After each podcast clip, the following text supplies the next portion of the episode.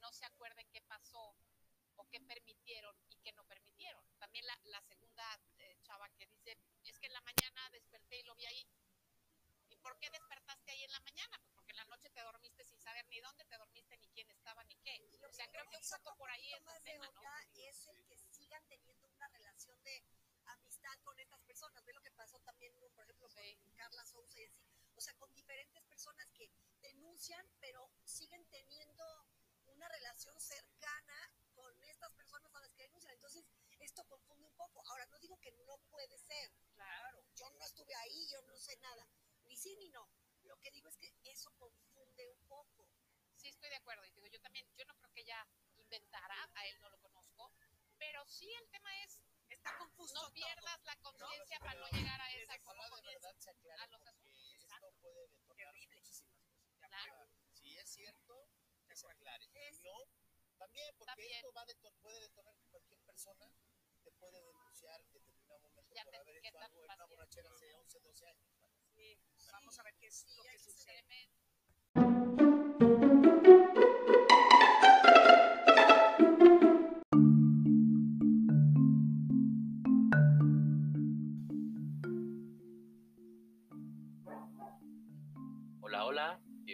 Bienvenidos, bienvenidas de nuevo a este, a un nuevo episodio del podcast Los Nombres del Hombre.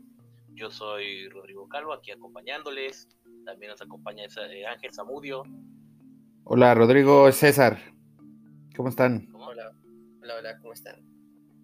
y César de la Rosa, que ya nos está saludando por acá. Pues bienvenidos nuevamente después de un periodo de, de vacaciones, regresamos.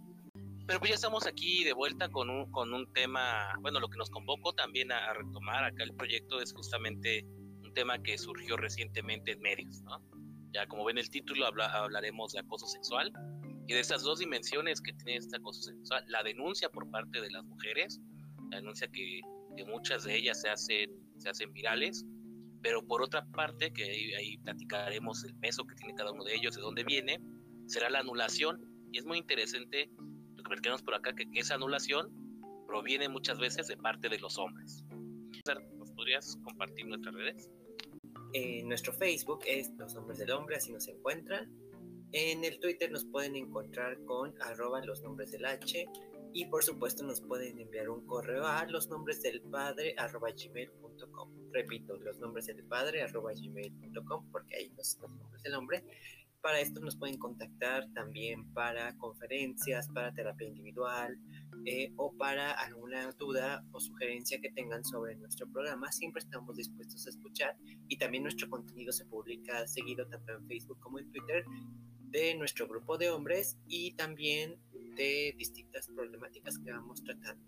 Miren, hablábamos cuando pensábamos en este tema, creemos que es importante, ¿no? Antes de- de hablar de, que, del- de, las denuncias de acoso que han ocurrido, plantear que, de qué hablamos cuando hablamos de acoso, ¿no?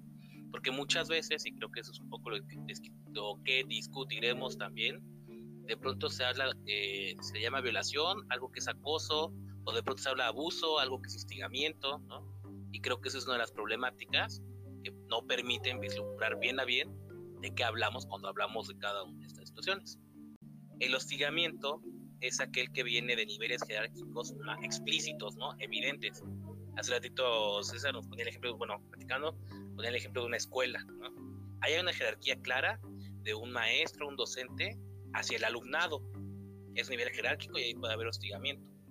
El acoso será cuando se da como de un nivel donde no hay una jerarquía explícita, ¿no? Que claro que hay una, una jerarquía simbólica, tanto que puede estar ocurriendo un acoso sexual, ¿no? Ese, pensemos que ocurre, y no me ven, pero lo estoy entrecomillando, entre pares, ¿ah? Entonces, ahí es lo que puede ocurrir en el acoso y en el hostigamiento. Por otro lado, el abuso sexual es cualquier actividad sexual no consensuada que se lleva a cabo. Y yo acá voy a agregar no solo no consensuada, ¿no? Porque de pronto podemos pensar, oye, pues es que accedió, no dijo que no, ¿no? Bueno, habrá quien lo pueda pensar. Oye, es que no me detuvo. Y ahorita, ahorita creo que esos temas los hablaremos en estas denuncias que se han viralizado, ¿no? Yo diría consensuado y deseado, ¿no? Porque no es lo mismo que un ejemplo que ocupamos mucho en los grupos, que la pareja, ¿no? El esposo o su esposa esté de las 12 de la noche a las 3 de la mañana insistiéndole, no, ay, ándale tantito, por favor, ¿cómo crees? Te quiero mucho. Al final va a ser consensuado, posiblemente la pareja ceda, ¿no? Acceda a, lo que esté pidiendo su, su pareja, la, la, pareja de aquí en el ejemplo, pero no va a ser deseado. Entonces podemos hablar de abuso sexual. Y finalmente, al hablar de violación, estamos hablando de cualquier práctica no consensuada, no deseada, donde haya una penetración, ya sea con pene, con manos o cualquier artículo. Eh, penetración oral, vaginal o anal. Digo, esto es como muy explícito, pero pues permite pensar como colocar las cosas en el, como agrupar las cosas, ¿no? ¿De qué hablamos cuando hablamos de estas, de estas, de estas cosas o cuando se habla? No sé si quieren agregar algo por acá, Ángel César.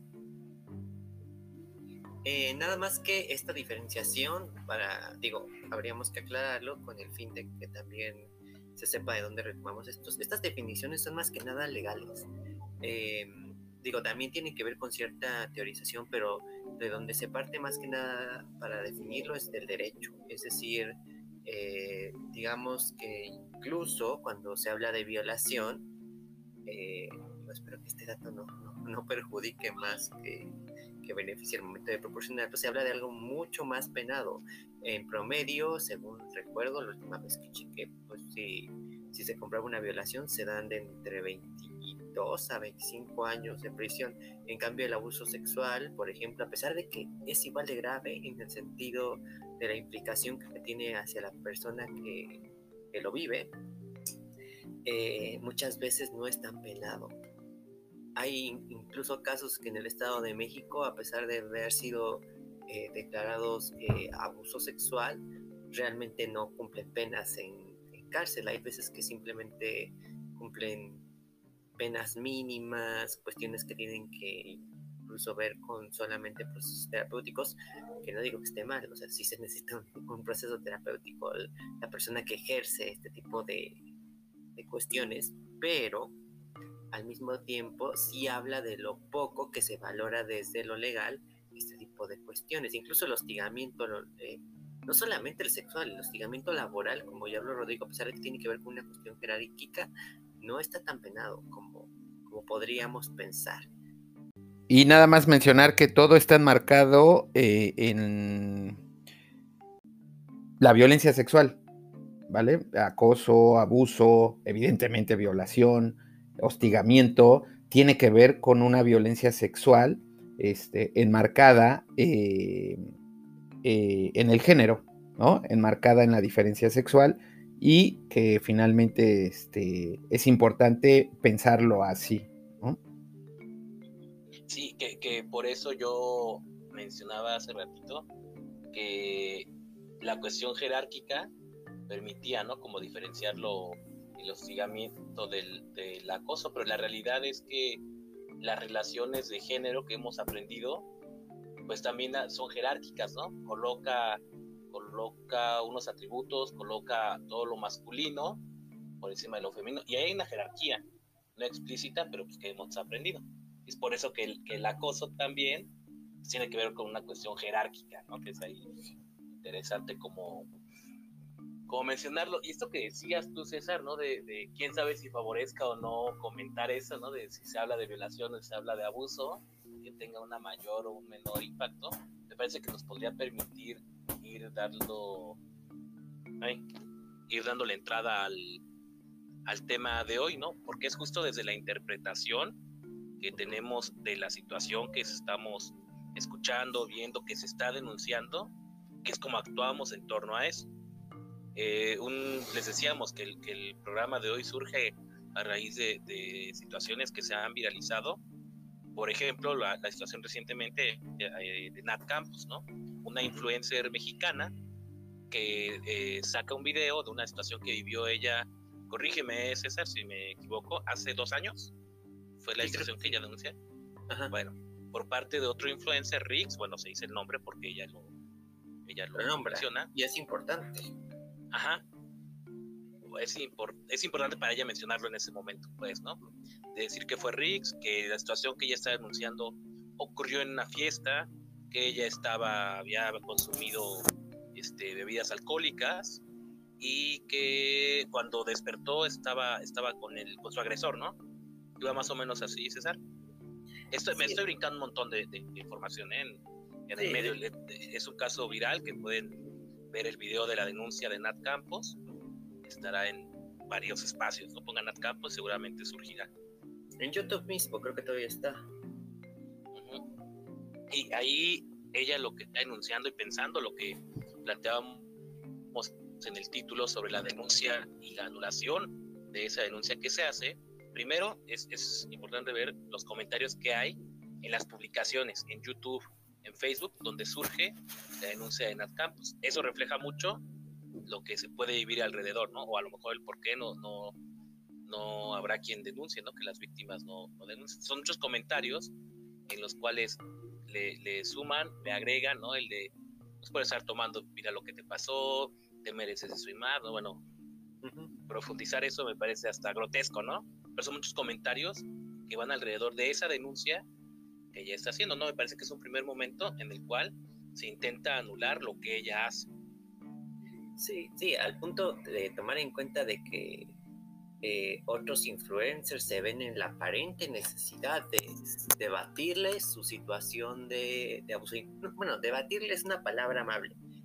Invalidarle, negarle, decir, oye, lo que tú dices no tiene sentido a partir de una interpretación, como bien dice Rodrigo, de algo que no entienden. Digo, esto lo decimos porque seguido a que Nat Campos hace esta declaración, se hace aún más viral que la misma denuncia de Nat Campos la respuesta de otro eh, influencer que es este Luisito Rey, en, donde, digo, también lo nombro porque me parece muy importante. No, es Luisito Comunica, Luisito ah. Rey es otro. No, sí Luisito Rey, ¿no? Porque Luisito Comunica es el de los chinos. Ajá. Y no fue Luisito Comunica, Luisito Comunica creo que hasta eso es medido para lo que dice no fue, bueno, sí, no, porque en esta serie, bueno, ya surgió otro video de Luisito Comunica. Mira, creo que eso nada más evidencia la, la brecha generacional con los influencers. Sí, porque el mundo de influencers, ¿no? Ajá, porque Luisito Rey creo que es inclusive un, influencer más viejo, pero eh, es todavía relevante, al parecer yo no lo sabía. Eh, pero eh, me parece relevante porque lo que le contesta Luisito Rey en su video es este, esta cuestión de no le contesta directamente a ella, lo que le enuncia a todas las mujeres que tienen que cuidarse, que es su responsabilidad el no beber en fiestas porque les puede pasar esa situación, ¿no? Que es interesante, ¿no? Es como, entonces, si una mujer va a una fiesta, no tiene que beber, punto, ¿no? Porque le puede pasar algo y es como, entonces, que no vaya a fiestas, ¿cuál es la, la propuesta? Pues más que nada resulta meramente una cuestión eh, impositiva, una cuestión de orden, pues. Es decir, ustedes, lo, ustedes están provocando una situación misma.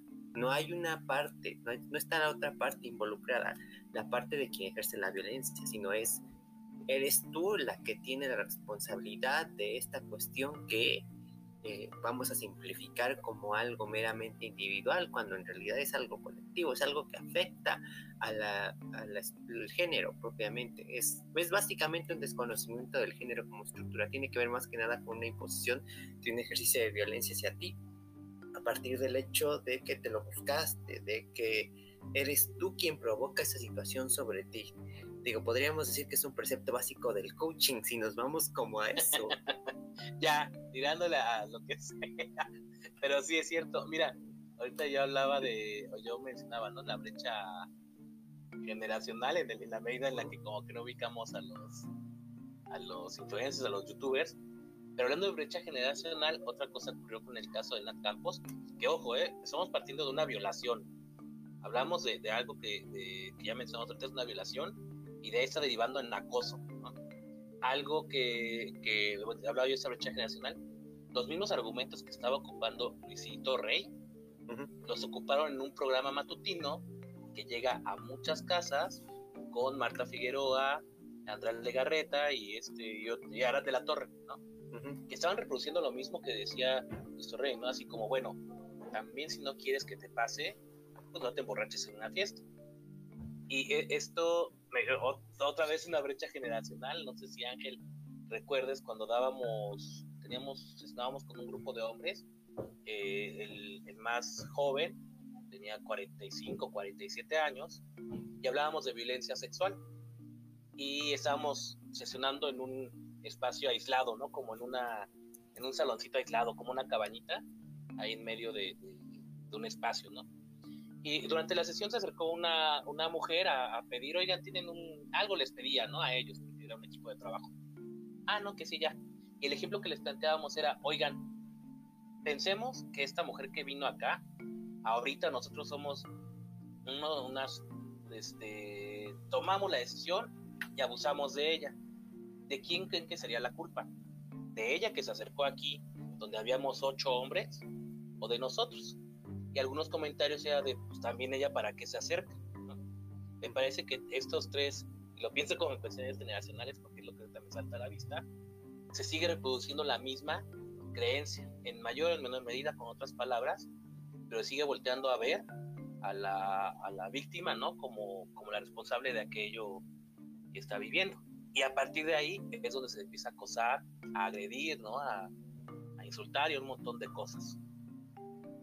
Sí, eh, sí, sí, recuerdo el, caso. Y recuerdo que la respuesta fue, eh, digamos, este, similar, ¿no? En, todos los participantes.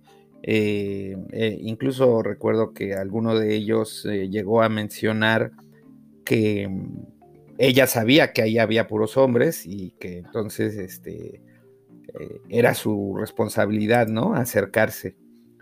Bueno, eh, escuchándoles, me, eh, me gustaría decir que cuando se habla de denuncia, eh, el significado eh, de la palabra denuncia tiene que ver con justamente hablar sobre algo. Ajá. Pero hablar sobre algo como una cualidad, es decir, como una cuestión que se eh, puede, que es posible. Es decir, eh, se trata de hablar sobre algo que está ocurriendo y para que sea escuchado sobre todo. Digamos que ese es el origen de la palabra eh, de, denuncia. Bueno, lo que pasa es que cuando se habla de denuncia de un acoso sexual o de un hostigamiento o de un abuso o de una violación, de lo que se está hablando es de eh, algo que no solamente el sujeto responsable de acosar, de hostigar, de abusar o de violar está haciendo, sino que es un mensaje que está intentando nombrar algo que está ocurriendo más allá de lo que eh, se responsabiliza o se intenta eh, mencionar de la persona que lo ejerció.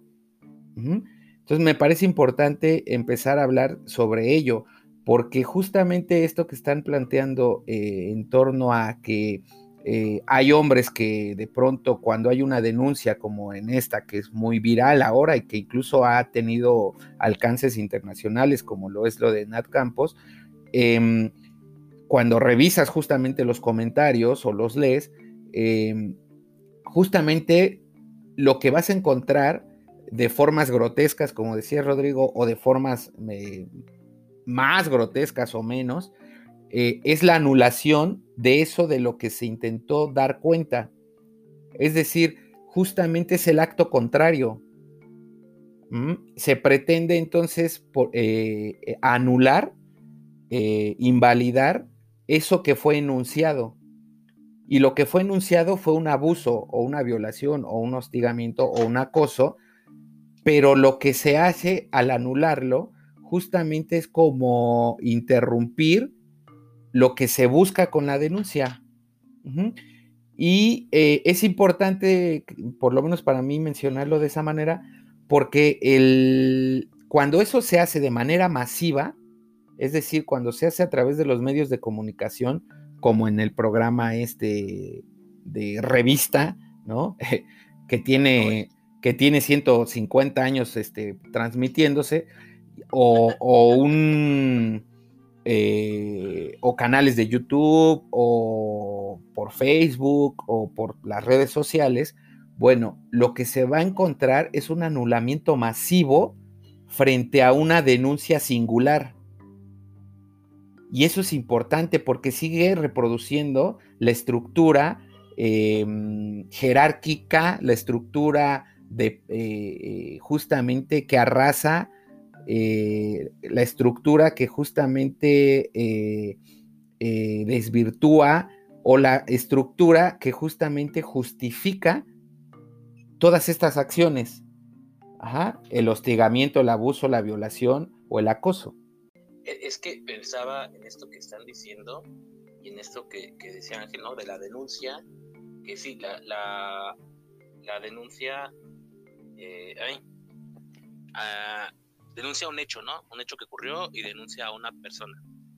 Y, pero denuncia más allá, ¿no? Digo, viendo, viendo, pensándolo como en lo macro, pues denuncia todo un sistema, ¿no? Todo un sistema en el cual acá youtubers están conviviendo y, un montón de cosas, pero no necesariamente es la intención de la persona que denuncia, ¿no? No es como el, objetivo a tirar. Yo pienso, bueno, en, este caso, eh, si no me equivoco, Nat Campos ya, ya inició un proceso legal, lo dice en su, en su video, ¿no? es muy importante cómo observar que si bien ella lo que busca es poner el, nombre, ¿no? Y decir, oigan, aquí está esta, esta persona, está impactando hacia otro lado. El caso de, ay, la actriz se me olvida siempre el nombre, César. Este... Erendira Ibarra. Erendira, Ibarra. y es que después, justamente después del caso del, de la anuncia de Nat Campos, habla una actriz, Erendira Ibarra, donde ella también denuncia que cuando estaban grabando una serie, este, un compañero de, un compañero del rodaje, ¿no? Digo, no estoy familiarizado con los términos de, de las grabaciones, ¿no? Pero hay un compañero de la, del proyecto del que estaba, abusó de ella. Y que ella fue a denunciarlo en ese momento dijo, oigan, no vengan a trabajar con él, ¿no? Yo, yo quiero convivir con él. Y le, le, se vio forzada, se vio obligada a terminar el proyecto y seguir conviviendo y compartiendo con él. Y que aquellas personas que sabían no lo detenían. Y me parece que la diferencia es que ella, ella en la denuncia, cuando alza la voz, cuando, cuando da este testimonio, no da el nombre de, de su, de su agresor. ¿no? Me parece que ahí podemos pensar que justamente no está diciendo es este, ¿no? Sino aquí hay un, hay un problemón que está ocurriendo, ¿no? Pongan pongan atención, yo lo viví ahí, ¿no? Y esta persona sigue deambulando para allá. Eso lo planteo también para pensar que muchas veces la exigencia de una manera como anular la importancia de esa denuncia, es decir, va, pero dame nombres, ¿no? Ya si eres valiente, dime quién es, ¿por qué permites tú que un agresor siga, siga por ahí? No es nuevamente eh, la víctima se vuelve responsable de lo que está ocurriendo y tal vez una manera para decir, oye, lo que está diciendo no es válido si no me das un nombre, ¿no? si no me das a quién a quién perseguir. No lo es Exacto, pero inclusive eh, me, parece que eso abre muchas puertas también, ¿no? Alguien tiene que ser perseguido. Y es una cuestión bien particular, porque en estos casos de violencia, aun cuando se apertura quién fue, difícilmente se persigue a la persona que, a la que se nombra. Se persigue más bien a la mujer que vivió el, el asunto, se persigue de una manera masiva. Digo, ahorita con lo que decías me recordaste el caso de este mm, Johnny Depp y Amber Reid. No sé si lo escucharon. Sí, sí, sí. Que digo, hay muchos como conflictos ahí muy particulares a partir del hecho de que este, se nombra un apoyo a Amber Reid de ciertos medios y lo que hacen en redes es atacarla, desacreditando e incluso diciendo que que solo ella es culpable de una cuestión, no sé, es una cuestión muy particular en la que no voy a profundizar tanto en el tema porque es una discusión en redes que incluso cae en unas, diría yo, en defender una postura a partir del hecho de la identificación con determinado personaje, apoyo a Johnny a partir del hecho de que me marcó en sus películas estas cuestiones, ¿no? Pero lo quiero nombrar en qué sentido. Hay una denuncia contra Amber Reid para que ella deje de salir en Aquaman 2. Digo, yo no vi la primera, entonces. Pero para que ella no, no, salga en su papel de Aquaman 2, la denuncia tiene más de un millón de firmas. Casi todos son hombres. Y eso es bien interesante porque lo que denuncian es ella no debe, porque por su culpa lo nombraron agresor. Esa es la queja. Por su culpa lo nombraron agresor. Y es como, ¿ok?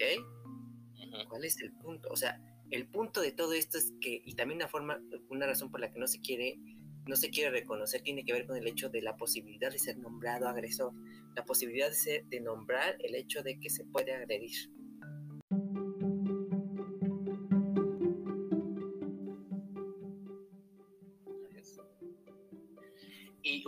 Un, tercer caso que también derivó sí derivó de la denuncia hecha por Nat Campos, que digo acá, acá hay que ver también la importancia, no, no la importancia, porque yo le estoy cargando de un valor, ¿no?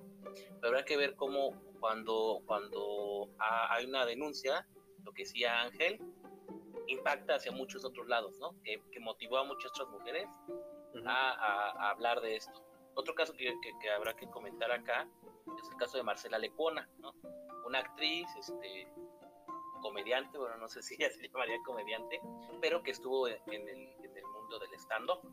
Quien quiera ver más, este, más detalladamente esta denuncia puede ir a su Instagram y en sus historias destacadas hizo una historia muy larga, bueno, varias historias, donde lo va a narrar brevemente mientras ella estaba en el, en el, en el ambiente del stand-up, que aparte es un ambiente muy reciente, donde actualmente es como la nueva televisión para, para muchos, ¿no? El nuevo entretenimiento este, ella tenía una pareja, Ricardo Pérez.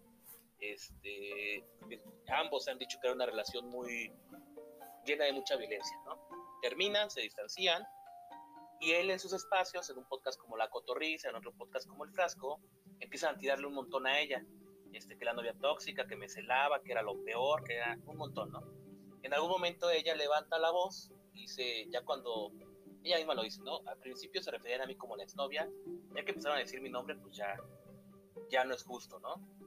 Y pasa el tiempo y después de lo que ocurre con At Campos y con otras situaciones, ella abre toda una denuncia y lo que ella hace es, como, como lo planteaba hace ratito Ángel, ella sí lo que busca es decir, si era Ricardo Pérez, si era Lobotsky quienes hablaban, si era Román Torres, no Nieto, pero es todo el sistema, ahí es cuando ella habla y dice, todo el sistema, todo ese grupúsculo de, de estandoperos actúan de esta manera, ¿no? De esta forma sistemática en la cual hablan de mí y no te permiten el acceso a ciertos espacios y te niegan tus horas de stand-up, ¿no? Y te, te van limitando proyectos.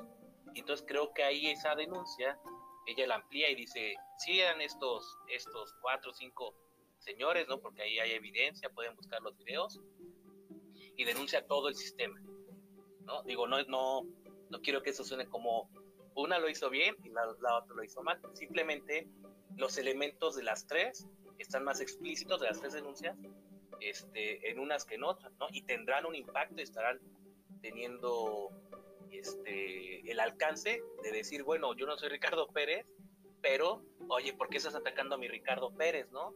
Yo no soy este Sean Penn, ¿era? No, siempre los confundo. Johnny Depp. Johnny Depp, ay, yo no soy Johnny Depp, pero yo, yo veo Piratas del Caribe, es como si me dijeras a mí, yo soy un pirata del Caribe. Sí. Sí. Eh, bueno, perdón, eh, es que me acordé de la canción de los Piratas del Caribe, ¿no? Ah, la de, Ey, tú, muchacha. este, bueno, el esto que estás diciendo, este, Rodrigo, eh, habrá que aterrizarlo un poco más eh, en el plano de lo familiar, ¿no? Es otra dimensión que me parece importante nombrar y me gustaría plantear justamente el caso en el que nosotros, digo, yo he trabajado con eh, algunas mujeres que fueron abusadas sexualmente en su, en su infancia por miembros de su familia, particularmente por tíos, por el propio padre, o por, eh, por hermanos mayores. Em, y bueno, eh, eh, encontramos una forma de, de ver esto mismo que tú estás exponiendo.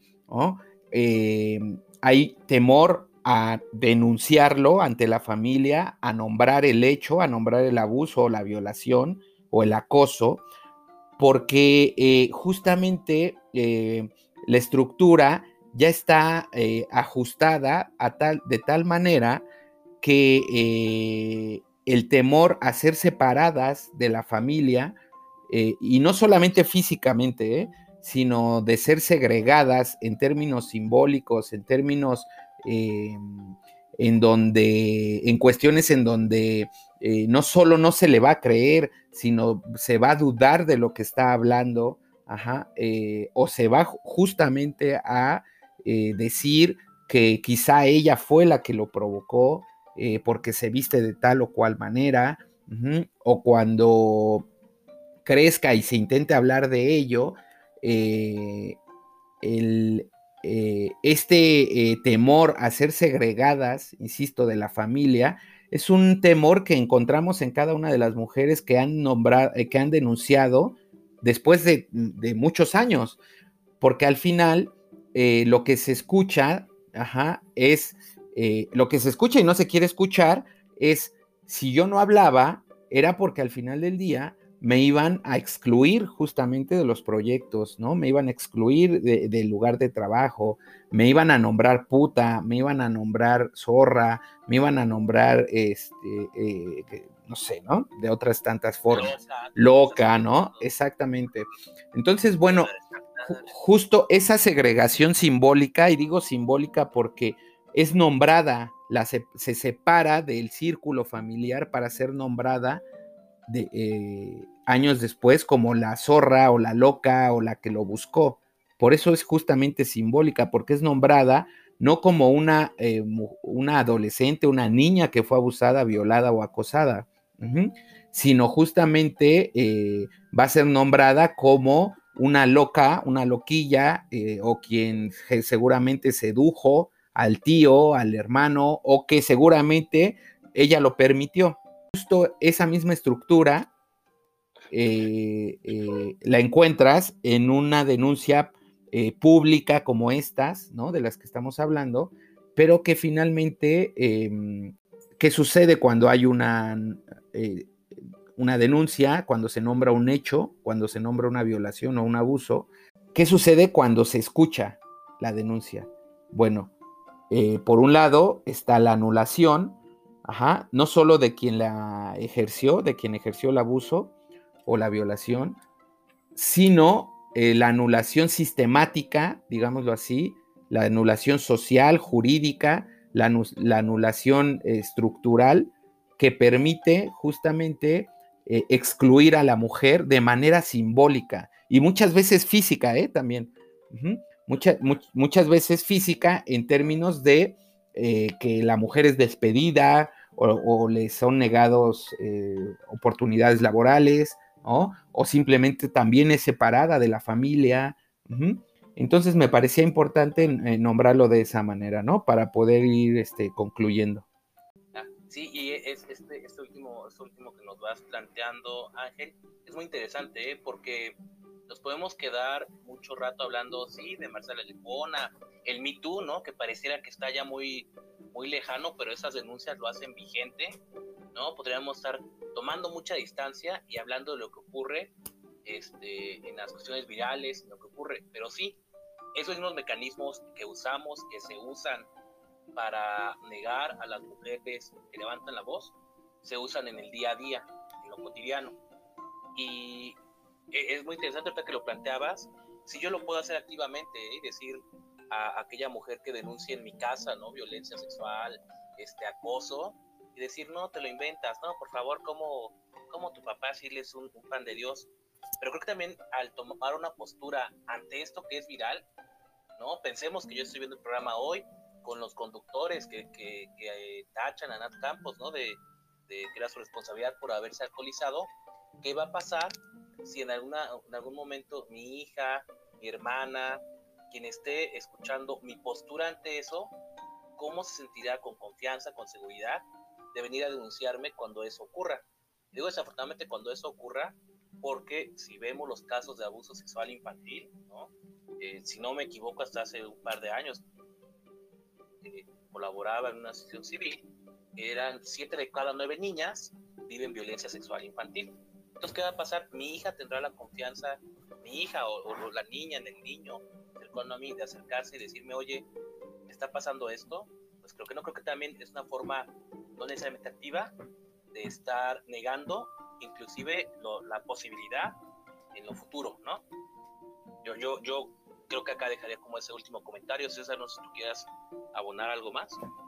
Sí, este, digo, siguiendo un poco con lo que dice Rodrigo, me parece importante nombrarlo desde incluso nuestro involucramiento en todo esto, a partir de que indirecta o directamente participamos en la, en la invalidación del discurso, bueno, de cuando se presenta este, este tipo de denuncias, de cuando alguien eh, refiere que vivió un tipo de abuso de este. Ponemos los ejemplos eh, visibles y estos ejemplos visibles tenemos que tomar en cuenta que muchos no reciben apoyo, que sí hay un apoyo de, cierta parte de la sociedad, pero todos están siendo invalidados. Ahora pasemos a lo particular, que eso me parece bien importante. Como dice Rodrigo, ¿qué pasa con yo tengo un hijo y ese hijo está viviendo, no sé, a lo mejor violencia sexual por parte de su maestro y no me lo dice a partir del hecho de cómo yo opino de abuso? De qué opino de, las mujeres que están viviendo ese tipo de abuso, ¿no? Mi hija. Y más allá de eso, ¿qué pasa incluso cuando nosotros hemos participado en esas dinámicas, ¿no? Esa prima está bien loca, es una perra, es una prostituta, a partir de que hizo una denuncia dentro del círculo familiar. Lo digo porque pues en mi caso yo lo he vivido.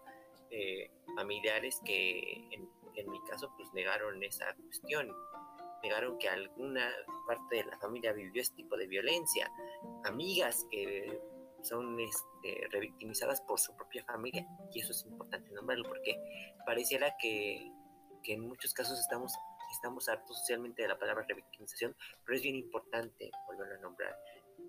Nos volvemos a revictimizar, volvemos a, aislar a esas personas. Y como decían, que tal vez no necesariamente el espacio físico, pero sí termina siendo una cuestión donde esas personas se van.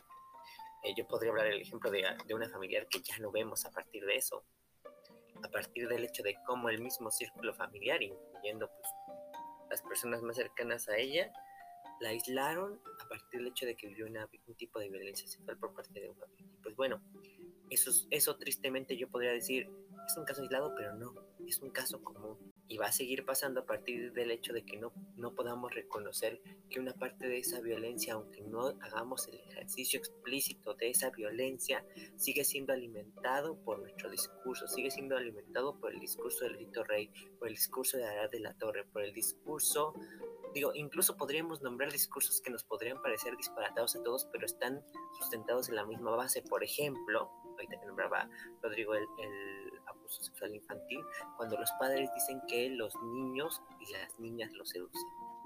Podríamos pensar que es disparatado, pero está sustentado en la misma base. Los padres sacerdotes, ¿no? Ajá, los padres sacerdotes. Los padres católicos. Es que ya ves que dentro de los católicos se, nombran a sí mismos padres.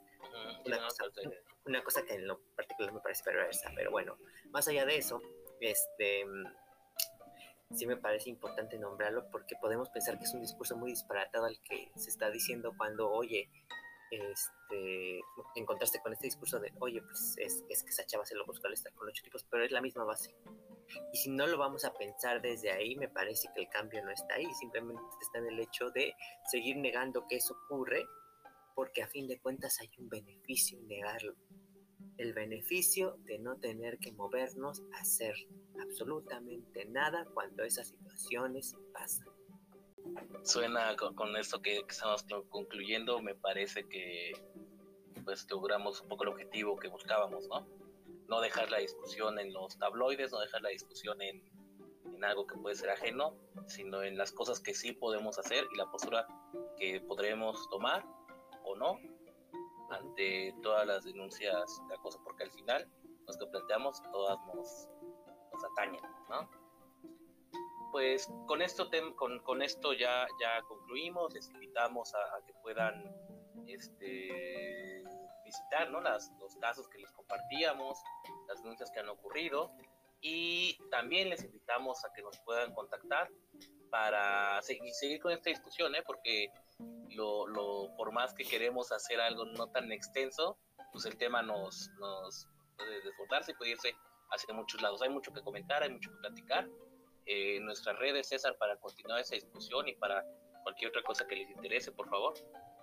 Por supuesto, Rodrigo, nuestro Facebook, que es Los Nombres del Hombre o arroba los nombres del hombre, nuestro Twitter, que es arroba los nombres del H, y nuestro correo electrónico, que es los nombres del padre arroba gmail.com. Repito, los nombres del padre arroba gmail.com. Quedamos al contacto para cualquier cuestión que quieran tratar con nosotros, si quieren seguir la discusión, si nos quieren comentar algo, enviar artículos, lo que quieran, si quieren que nosotros también les enviemos algún tipo de referencia, es más que bienvenido todo eso.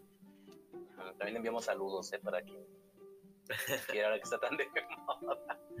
Bueno, eso por nuestra cuenta. y, y eh, también nada más, sí, sí, algo pequeño, nada más comentarles que pues vamos a estar subiendo material en nuestras redes con respecto a estos temas. Y recuerden que tenemos todavía nuestro grupo de reflexión para hombres donde sesionamos de manera virtual todos los jueves. Eh, para desde donde sea que nos estén escuchando pueden em, conectarse con nosotros a partir de pues, la modalidad es virtual, ¿no? Y pues bueno, aquí estamos y pues esperemos que también eh, generemos un poco de discusión con esto, sea cual sea la discusión, a favor o en contra, siempre es bienvenida. Muchísimas gracias, nos escuchamos nuevamente. Ángel, muchas gracias. Y me despido yo también, Rodrigo Calvo. Y adiós. Hasta luego.